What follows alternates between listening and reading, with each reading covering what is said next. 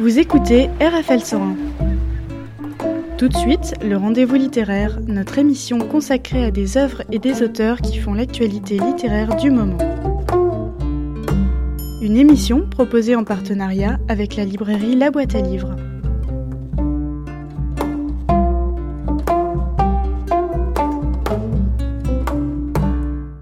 Bonjour Eliane. Eliane Fouquier qui va nous parler de Rosa Bonheur. Bonjour Virginie et Aline, je suis très heureuse de vous avoir rencontré lors de ce salon de Gonzague-Saint-Brice qu'on fréquente depuis 2015 puisqu'on a eu la chance de rencontrer Gonzague Saint-Brice et nous restons fidèles à ces idées qu'il a eues de créer ce salon, de se battre contre l'illettrisme et surtout de faire ce salon où il y a beaucoup d'échanges, de convivialité, ce qui est très important, et de rencontrer des auteurs littéraires. Je suis présidente des Amis de Rosa Bonheur depuis 2005. Je n'étais pas très intéressée par la peinture animalière, comme quoi il ne faut pas avoir d'a priori.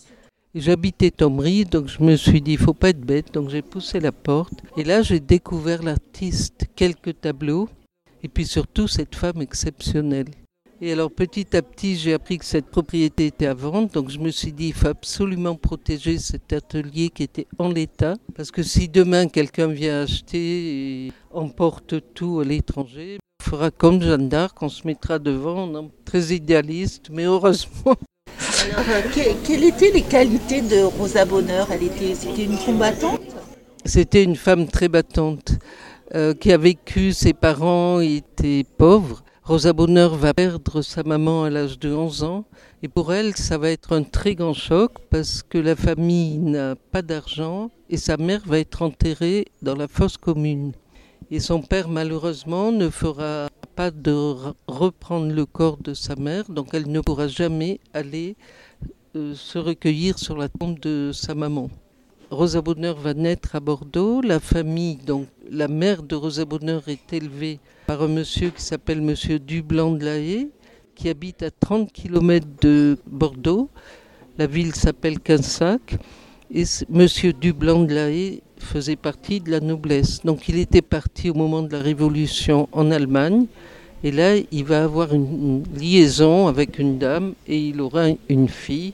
Ce sera la maman de le monsieur Dublanc de la donne à sa fille une éducation de jeune fille euh, de bonne famille, c'est-à-dire cours de chant, cours de dessin, cours de piano. Et c'est là où elle va rencontrer le père de Rosa Bonheur, qu'on appelait l'ange Gabriel, parce qu'il était un peu blanc-roux, avec plein de boucles. Et bien sûr, ce qui se passe, Cupidon est passé par là, ils vont tomber amoureux et ils vont se marier. Et là va naître Rosa Bonheur 1822. Ensuite, il va y avoir un autre fils deux ans après qui s'appellera Auguste. Deux ans après, c'est Isidore qui va naître. Et en 1830, ce sera Juliette. C'est les quatre enfants du premier mariage. Elle va très souvent chez M. Dublanc de la Haye. Et c'est là où Rosa Bonheur, toute petite, va être imprégnée par l'amour de la nature, des arbres et des animaux. Parce qu'on cherchait la petite Rosa elle était au milieu des vaches. Les vaches lui laissaient le visage. Donc tout ça, je crois que c'est très important. Hein, cet amour de la nature et des animaux. Tous les enfants vont devenir artistes. Isidore sera sculpteur. Tous les enfants font de la sculpture. C'est leur père qui leur enseigne le dessin, la peinture. Ils ont des amis, Pierre Julmen, qui va leur enseigner la sculpture. À la mort de sa mère, donc le père de Rosa Bonheur essaie de la mettre dans un. Elle fréquente plusieurs écoles, mais elle est renvoyée chaque fois, très indisciplinée. Et finalement, euh, après son père la met dans un atelier de couture, ça l'intéresse absolument pas. Et à l'âge de 13 ans, Rosa Bonheur dit à son père Eh ben voilà, je veux devenir artiste peintre. Et il accepte parce qu'il voit quand même que sa fille a du talent. Et il lui, dit, il lui répond, d'accord, mais il faut que tu sois aussi bonne que Madame Vigée-Lebrun. Et elle lui dit, d'accord. Donc à l'âge de 13 ans, elle commence à aller copier les grands maîtres au Louvre. Alors elle faisait 1m50. Hein. Quand elle arrive au Louvre, les femmes à l'époque n'avaient pas le droit de fréquenter les beaux-arts. Hein. Il fallait pas qu'elle voient de modèles nus. Donc c'est son père, son seul maître, qui va lui enseigner donc le dessin, la peinture, comme j'ai dit tout à l'heure. Donc elle va copier les grands maîtres, et puis finalement elle réalise qu'il faut quand même aller dans les abattoirs. Elle va fréquenter les abattoirs.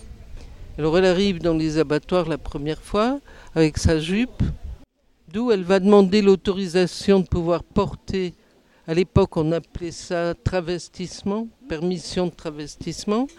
Donc elle, est obligée de faire une demande auprès de la préfecture de police, renouvellement tous les six mois. Alors elle fréquente les abattoirs. Au départ, ben, les grands, les, les, bouchers en fait l'embêtent un peu. Ils voient une jeune fille toute petite, toute mignonne, et puis finalement, elle est défendue par le responsable, le père Émile. Il faut réaliser quand même qu'à l'âge qu'elle avait, c'était quand même, il fallait qu'elle ait un courage physique et moral pour supporter, quand on voit comment on tuait les animaux à l'époque. Hein. Mais elle étudie, elle apprend. Et elle continue. Elle, elle avait qu'une envie d'habiter Paris et elle voulait quitter Paris et retrouver la nature et la campagne. Et le père Émile va lui trouver une jument qui s'appellera Margot, qu'elle va garder pendant 35 ans. Et c'est elle-même qui va tuer Margot à 35 euh, ans après, et elle sera malade pendant une semaine, elle voudra voir personne. Et donc dès qu'elle peut, elle s'en va de Paris, elle loue une ferme, elle retrouve les animaux et la nature. Et là, elle peint toujours euh, beaucoup de vaches. Il y a une période où il y a beaucoup de vaches. Elle a fait des coques aussi. Donc elle fait beaucoup d'animaux de basse-cour, beaucoup de bœufs, de vaches et c'est près de la Marne en fait. Elle va dans la Marne. À l'époque, il faut savoir que Villiers, tous les villages, Neuilly, c'était la campagne. Est-ce qu'elle avait d'autres euh, d'autres passions qu'elle n'a pas pu assouvir? C'était peindre et la sculpture, apprendre la sculpture. Alors, euh, ils avaient beaucoup d'amis artistes. Hein. et donc, elle a hum, Pierre Julmen, qui est un ami de la famille, euh, va leur enseigner aussi la sculpture. Il va leur prêter des modèles, des chèvres, ou voilà. Donc Rosa Bonheur va continuer à faire de la sculpture toute sa vie pour bien saisir la musculation et les ombres de l'animal, ce qui donne du relief. C'est le moment de la pause musicale. Quel titre aimeriez-vous entendre? Rosa Bonheur aime beaucoup la musique aussi, parce qu'il faut savoir que sa mère était professeure de piano et de chant. Et quand elle est allée euh, chez son grand-père, son grand-père, y avait des concerts, jouait de la flûte traversière, Monsieur Dublanc de et sa maman jouait au piano et chantait. Et pour elle, ça restera toujours un souvenir très très important. Elle va rencontrer justement, elle va aller à l'opéra. Sa deuxième amie, Anna Klumke, jouait du piano et chantait, ce qui lui rappelle énormément sa mère. Et elle va connaître aussi une très grande actrice qui s'appelait Miolan Carvalho. Son mari était directeur de la comédie française. Et avec qui elle aura, c'est pas une aventure, mais il y avait surtout cet attachement parce que Miolan Carvalho lui rappelait sa mère. Donc elle, a beaucoup aimé Mozart, la flûte enchantée.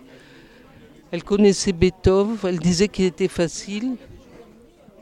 Après euh, Gounod, Gounod qui lui a dédié une ode, elle a beaucoup aimé aussi euh, Niedermayer.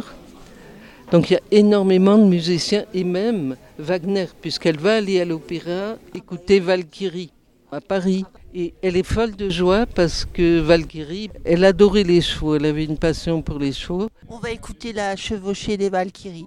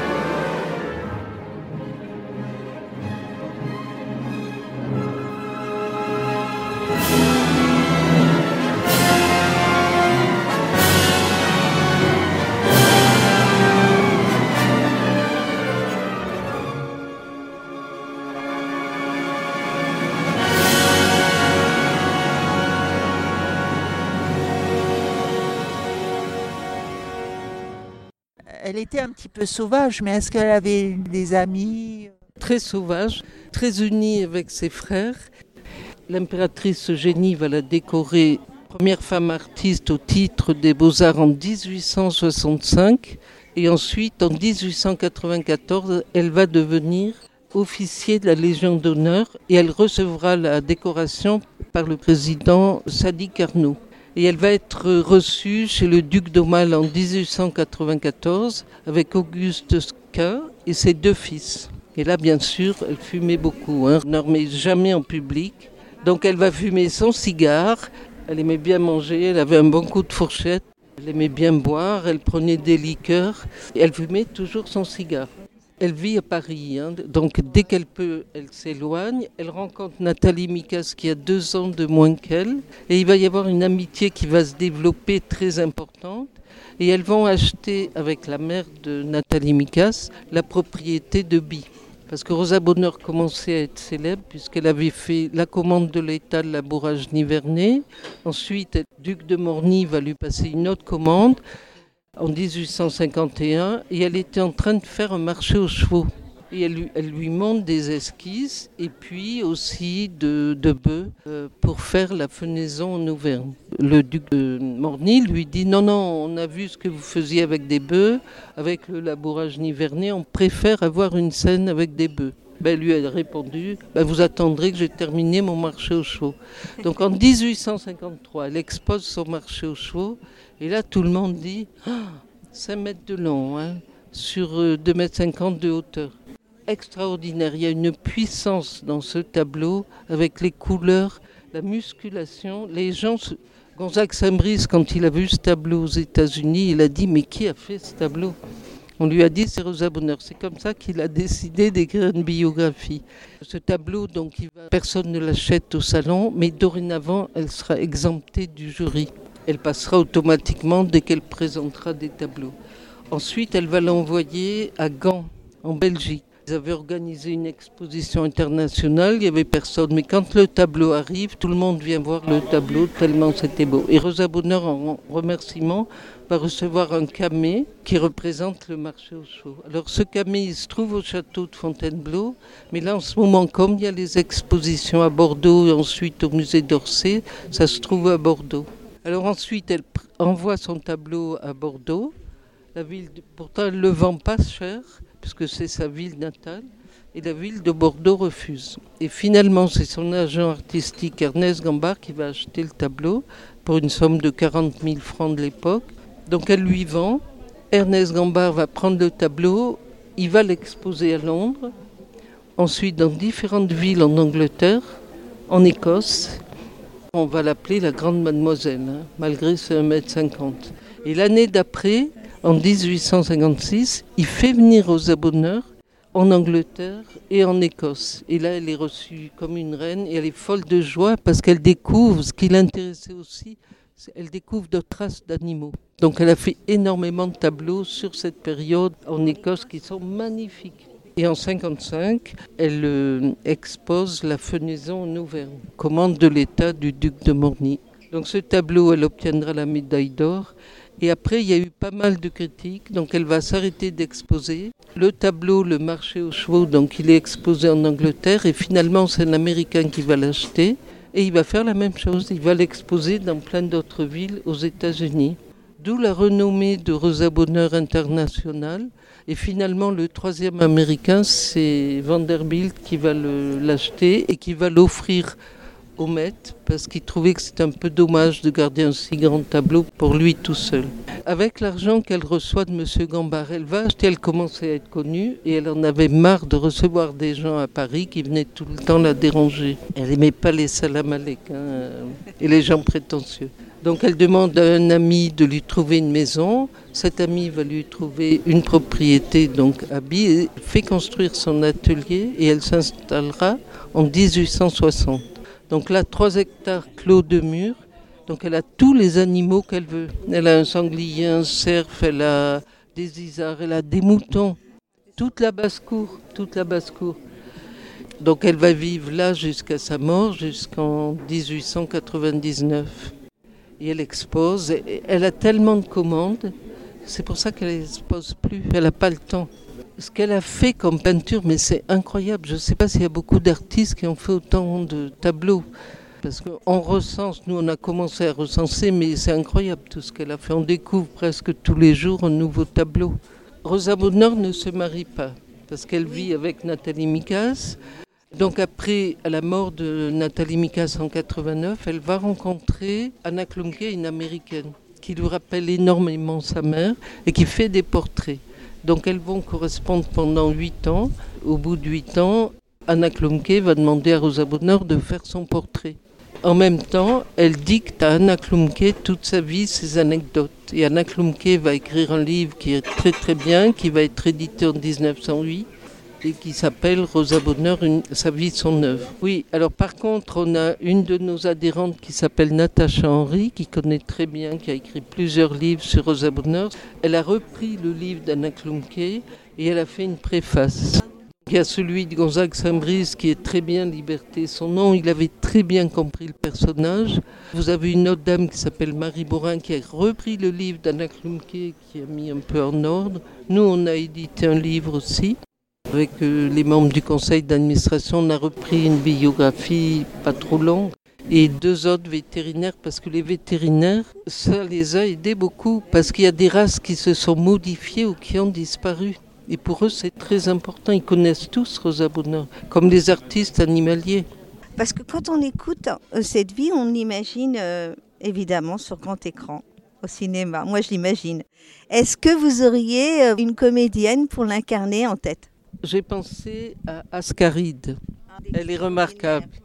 1m50. Voilà, pareil. On l'a, on Voilà. la prend. Non, non, mais euh, moi, je, je cherche, ça fait un moment. Oui, elle est vraie. Et Rosa Bonheur, il faut quelqu'un qui soit Et une militante aussi. Et Voilà. je pense que ça correspond. On fête son bicentenaire de naissance puisqu'elle est née en 1822. Cette année, vous allez en entendre beaucoup parler, notamment au Grand Musée d'Orsay. Alors un grand merci pour ce- cette tranche de vie de bonheur et si vous voulez en savoir plus, contactez l'association des amis de Rosa Bonheur, Eliane Foulquier, donc il a une exposition à Bordeaux jusqu'au 18 septembre aussi. D'autres projets en vue pour euh, 2023. Un grand merci. Merci à vous et au revoir.